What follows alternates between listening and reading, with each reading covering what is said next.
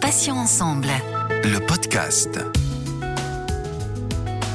Bonjour à tous et bienvenue. Céline avec vous sur Patients Ensemble où nous recevons des associations, des malades ou anciens malades, des experts ou encore des professionnels de santé. Et aujourd'hui, je reçois Isabelle Bonnefous.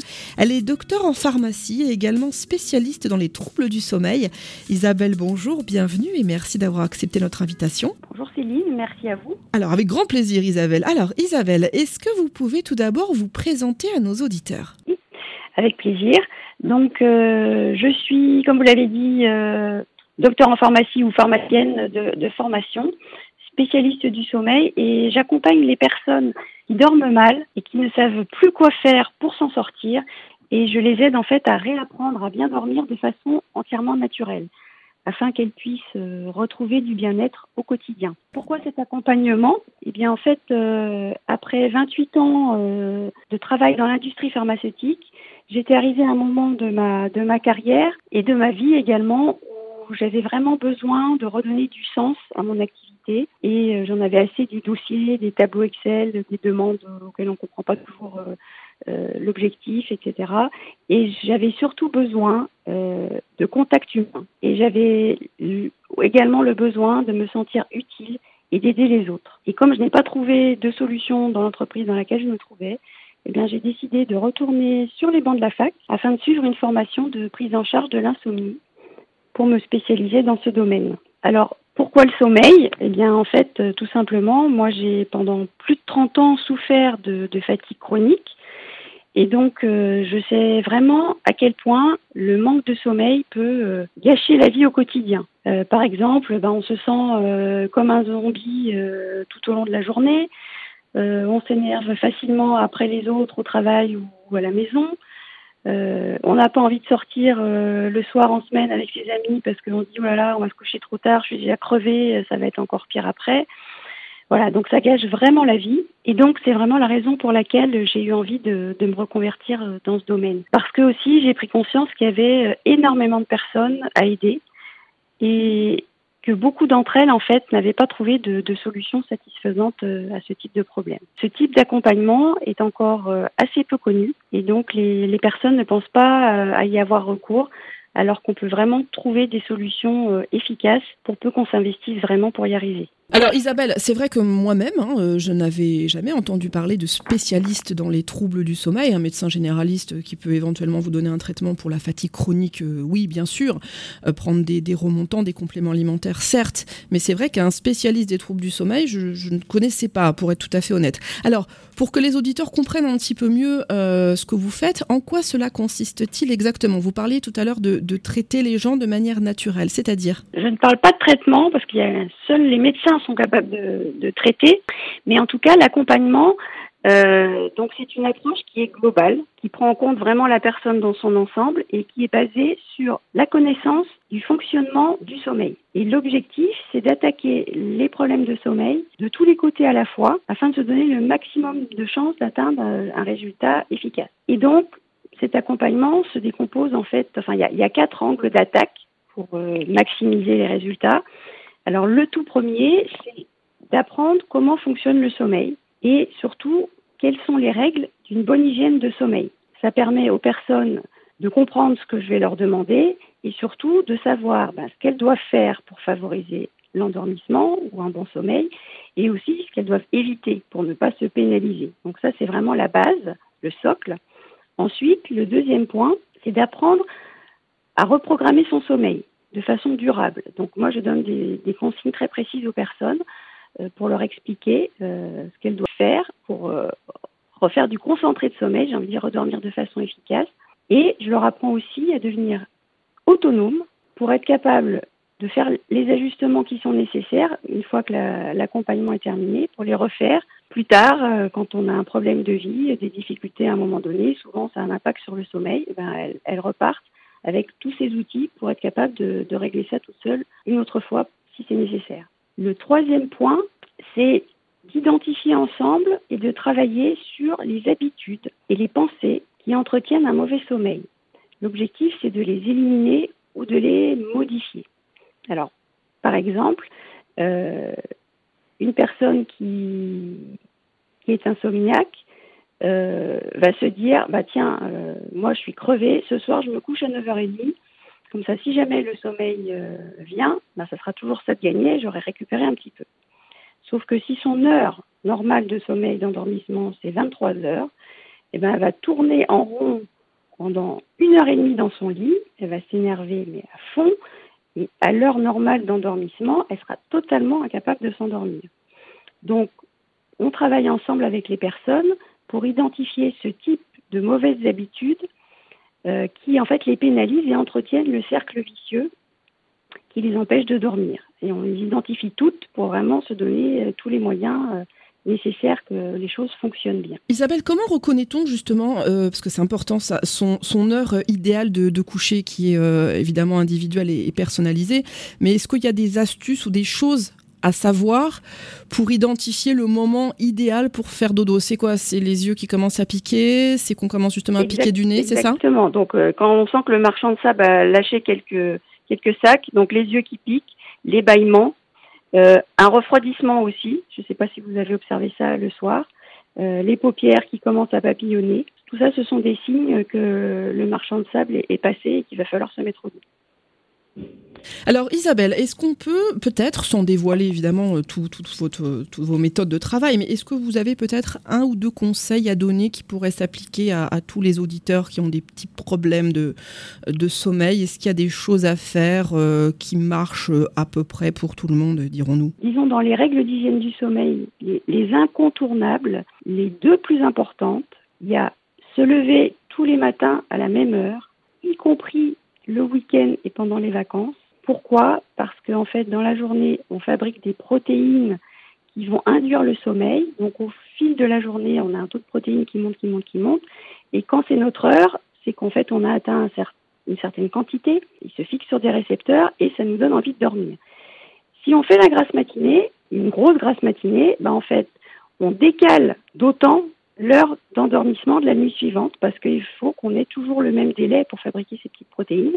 Et donc, ben, si on se lève Trois heures plus tard, ben, on risque de s'endormir trois heures plus tard aussi. Donc l'heure de lever la plus régulière possible quand on a des problèmes de sommeil. Hein. Quand on n'a pas de problème, on fait la grasse matinée, il n'y a pas de souci. Mais quand on a des problèmes de sommeil, une heure de lever très régulière, c'est la plus importante.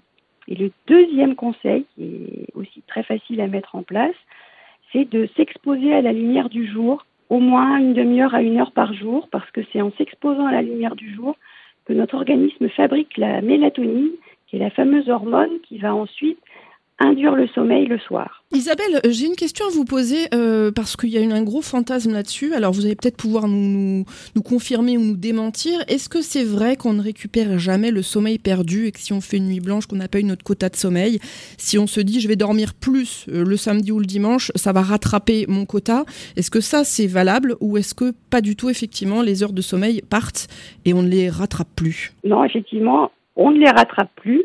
Par contre, euh, on peut compenser la fatigue euh, générée par un manque de sommeil avec euh, quelques petites heures supplémentaires. Donc quand je disais qu'il faut se lever toujours à la même heure, disons qu'il y a une tolérance de deux heures le week-end ou pendant les vacances. Donc on peut s'autoriser un petit dépassement, mais pas plus. Et si par contre on est fatigué dans la journée, notamment le week-end parce qu'on n'a pas fait la grosse grasse matinée qu'on aurait aimé, on peut faire une petite sieste d'une demi-heure maximum juste après manger. Et en faisant cette petite sieste, on recharge les batteries et ça aide à tenir dans la journée. On, tient bien comme ça. Isabelle, quels sont les problèmes de sommeil les plus récurrents que vous avez pu rencontrer chez les personnes qui ont fait euh, appel à vous? Euh, Le problème euh, le plus récurrent, c'est ce qu'on appelle l'insomnie. Donc c'est à la fois soit des problèmes pour s'endormir, donc on met beaucoup de temps à s'endormir, soit on se réveille au cours de la nuit ou deux, trois heures avant le réveil le matin et on n'arrive pas à se rendormir, soit on a aussi l'impression de ne pas dormir du tout, ce qui n'est pas le cas en pratique, mais c'est vraiment le ressenti. Et ça peut être soit un de ces quatre points, soit plusieurs combinés, soit tous ensemble. Et ça, c'est vraiment une des caractéristiques de, l'insomnie. Après, dans les problèmes de sommeil, il y a aussi les apnées du sommeil qui sont très fréquentes. Alors par contre, ça, moi, je ne peux pas intervenir. Ça doit être pris en charge par un pneumologue mais je peux accompagner euh, pour aider à restructurer le sommeil de ces personnes si elles ont l'accompagnement nécessaire pour leur apnée. Isabelle, est-ce que vous pouvez nous rappeler les différentes phases du sommeil? Parce qu'on en entend également euh, souvent parler dans les émissions euh, spécialement sur, sur le sommeil. Est-ce que vous pouvez nous expliquer un petit peu clairement en quoi ça consiste et l'importance de ces, je crois qu'il y a trois phases, si je ne dis pas de bêtises. Oui, alors le sommeil fonctionne par cycle. Ce sont des cycles qui font 1h30 à 2h selon les personnes et qui se succèdent. Et dans chaque cycle, on a d'abord euh, une phase de sommeil lent léger, c'est la période pendant laquelle on s'endort et où on n'est pas encore complètement dans le sommeil. Mais ensuite la phase de sommeil lent profond, qui est là euh, une phase de sommeil très très réparatrice où on est vraiment euh, coupé de l'extérieur. On est vraiment dans le sommeil profond, on n'entend plus ce qui se passe du tout à l'extérieur. Et la troisième phase, c'est la phase de sommeil paradoxal, qui est la phase où on fait les rêves, qui est un autre type de sommeil, qui est très réparateur lui aussi. Et donc, en début de nuit, on a plus de sommeil lent profond, et en fin de nuit, on a plus de sommeil paradoxal. Et ce qu'il faut savoir, c'est que donc les cycles se succèdent. On a quatre à six cycles selon les personnes. Il y a les dormeurs courts, comme notre président de la République. Avec 4 heures de sommeil, euh, il est en forme et il n'a pas besoin de plus. Et puis il y en a qui ont besoin de 10, 12 heures. C'est génétique, on n'y peut rien, il faut faire avec. Il faut savoir qu'à la fin de chaque cycle, on se réveille tout le temps. Sauf que quand on est jeune, on se rendort tout de suite et on n'en a pas le souvenir. Plus on avance en âge et plus le réveil peut être long, quelques secondes, quelques minutes, voire 5, 10, 15 minutes. C'est physiologique. On se réveille tous, mais on n'en a pas toujours le souvenir. Donc c'est important de le savoir parce que si on se réveille cinq minutes euh, au cours d'une nuit, c'est pas de l'insomnie, c'est normal, et dès l'instant où on se rendort dans les cinq minutes, euh, tout va bien. Mais le réveil ressenti est de plus en plus présent quand on avance en âge. Donc il y a des gens qui croient qu'en fait ils dorment moins bien. Euh, non, c'est physiologique et, c'est normal et c'est pas c'est pas un problème si on se rendort vite. Isabelle, comment se déroule une séance avec vous? Est-ce que par exemple, euh, je dis peut-être une bêtise, mais on est assis, on est allongé comme chez le chez le psy, euh, on a les yeux fermés, on a les yeux ouverts. Comment ça se ça se passe sans encore une fois dévoiler de de secrets, hein, bien sûr? Non non, on est assis. Pour la toute première séance, en fait, il y a, je demande aux personnes de remplir un questionnaire euh, très détaillé pour avoir vraiment l'ensemble des informations qui les concernent pour pouvoir après proposer euh, l'accompagnement le plus adapté. Et ensuite, c'est une discussion avec la personne. Euh, elle m'expose euh, ses attentes, ses difficultés, et c'est une discussion, voilà. Et, en fonction des éléments que je collecte, moi je pose aussi un certain nombre de questions. Et en fonction des éléments que je collecte, je fais des propositions de consignes à mettre en place pour la séance suivante à la maison. Euh, on les voit ensemble. J'en donne un exemplaire écrit euh, aux personnes pour qu'elles aient vraiment euh, les choses claires qu'elles doivent mettre en, place à la maison. Alors, je, sais que c'est très personnel évidemment, mais en combien de séances en moyenne peut-on espérer voir une, amélioration chez ces personnes qui présentent des troubles du sommeil? Et c'est vrai que ces personnes sont, sont malheureusement très très nombreuses. Il n'y a pas une règle générale. Euh, il faut savoir que si les personnes prennent des somnifères, je peux apporter une amélioration rapide, mais ensuite, s'il faut envisager l'arrêt des somnifères, ça prend beaucoup plus de temps parce qu'il y a une addiction euh, chimique et psychologique aux produits et du coup, ça, ça prend plus de temps. Par contre, si les personnes ne prennent pas euh, de médicaments pour dormir, on peut, en 4 à 5 séances, arriver à régler le problème. C'est-à-dire, potentiellement, en deux mois et demi, trois mois, s'il n'y a pas de, grosses pathologies associées, non prises en charge, hein, c'est dans, un cas, j'ai envie de dire, classique, où, où, les problèmes annexes sont pris en charge par, un médecin. Parce que s'il y a une pathologie qui provoque des problèmes de sommeil et qu'elle n'est pas prise en charge, euh, bah, on, va avancer d'un côté, mais de l'autre côté, les choses vont être déréglées aussi. Donc euh, voilà, il faut que on travaille de concert avec un médecin traitant qui prend en charge l'ensemble des, problèmes autres et, mon accompagnement euh, sur le sommeil qui est vraiment spécifique oui, donc pour les auditeurs, effectivement, si vous avez un souci de fatigue chronique, le premier réflexe à avoir, hein, comme souvent, c'est le cas, c'est d'aller consulter votre médecin généraliste pour lui exposer euh, vos soucis. Il vous fera faire les examens, les prises de sang euh, nécessaires pour vérifier qu'il n'y a pas un problème organique. Et si effectivement tout va bien de ce côté-là, si on trouve rien, on peut avoir recours à ce moment-là à un spécialiste des troubles du sommeil comme, euh, Isabelle Bonnefous. Isabelle, quels sont les, impacts possibles du trouble, du, enfin, des troubles du sommeil sur la santé Les impacts peuvent être assez importants. Euh, ça peut provoquer des problèmes cardiovasculaires. Quand on est en manque de sommeil, hein, ça peut provoquer des problèmes cardiovasculaires, de l'hypertension, des AVC. ça peut provoquer des problèmes de diabète, des problèmes d'obésité.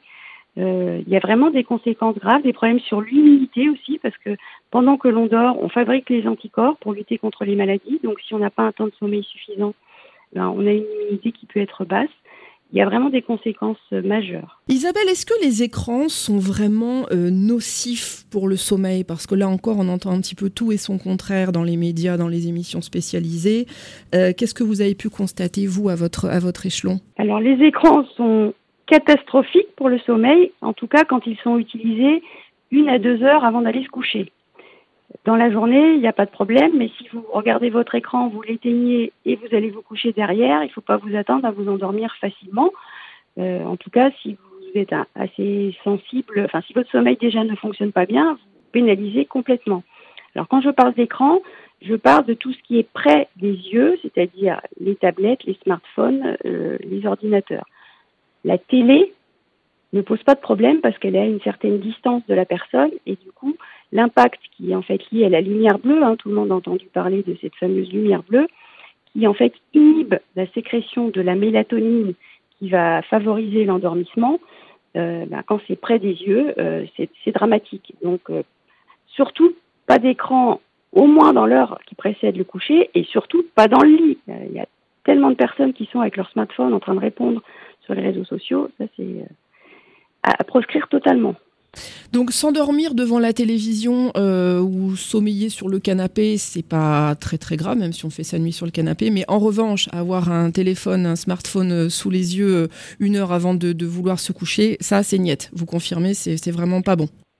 Je confirme, encore une fois, pour les personnes qui ont des difficultés avec leur sommeil. Quelqu'un qui dort comme un bébé, à la nuit, peut faire ce qu'il veut.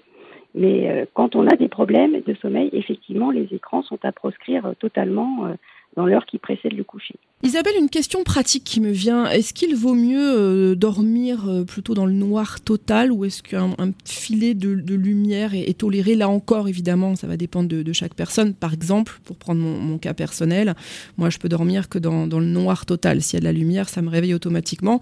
En revanche, j'ai un conjoint qui, lui, dort avec les volets ouverts et, voilà, ça ne le dérange pas du tout. Qu'est-ce qui vaut mieux? Je parle encore une fois de l'impact sur la santé. Qu'est-ce qui vaut mieux privilégier? Le noir total ou un petit peu de lumière C'est le noir total qu'il vaut mieux privilégier parce que dès l'instant où il y a de la lumière, il faut savoir que même les yeux fermés, les paupières, euh, enfin la, lumière traverse les paupières. Donc euh, ça peut pénaliser une personne qui est particulièrement sensible. Si vous dormez dans une pièce, il n'y a pas de volet, que vous, êtes dans Paris à côté d'un réverbère, que la lumière rentre dans la pièce, euh, ça peut vous gêner pour dormir. Donc l'idéal, c'est effectivement le noir complet. Pour les auditeurs, Isabelle, qui le souhaiteraient, comment fait-on pour vous joindre facilement? Vous avez peut-être une adresse mail où ils peuvent vous, écrire. Oui, alors euh, ils peuvent m'écrire donc à Isabelle comme le prénom, point Bonnefou comme mon nom de famille, B-O-2-N-E-F-O-U-S, arrobase Médoucin, donc M-E-D-O-U-C-I-N.com qui est le site de, rendez-vous sur lequel euh, je suis inscrite. C'est un, site de médecine douce qui est proche de Doctolib. En fait, c'est le même style, mais pour le médecine douce. Isabelle Bonnefou, merci infiniment d'avoir accepté donc de participer à cet entretien et puis de nous avoir donné tous ces précieux conseils. Je rappelle que vous êtes donc docteur en pharmacie et vous êtes également une spécialiste des troubles du sommeil. Je vais vous souhaiter une bonne journée Isabelle et je vous dis à bientôt. Merci beaucoup, avec plaisir. Merci de de m'avoir interviewé et de m'avoir permis de, présenter cette activité. Avec un réel plaisir. Merci beaucoup. À bientôt. Merci à tous, chers auditeurs et auditrices, pour votre euh, fidélité. On va se retrouver mardi à 9h pour un nouveau podcast avec un nouvel invité et bien sûr un nouveau thème. Puisque je vous rappelle que désormais, vous pouvez retrouver nos podcasts deux fois par semaine, les mardis et jeudis, en ligne dès 9h sur passion pluriel-ensemble.fr, mais également sur les plateformes de téléchargement Spotify, Ocha, Deezer, Apple et Google Podcasts. Passez une excellente journée, je vous dis à très vite et d'ici là, prenez soin de vous et des vôtres. Salut. Passions ensemble. Le podcast.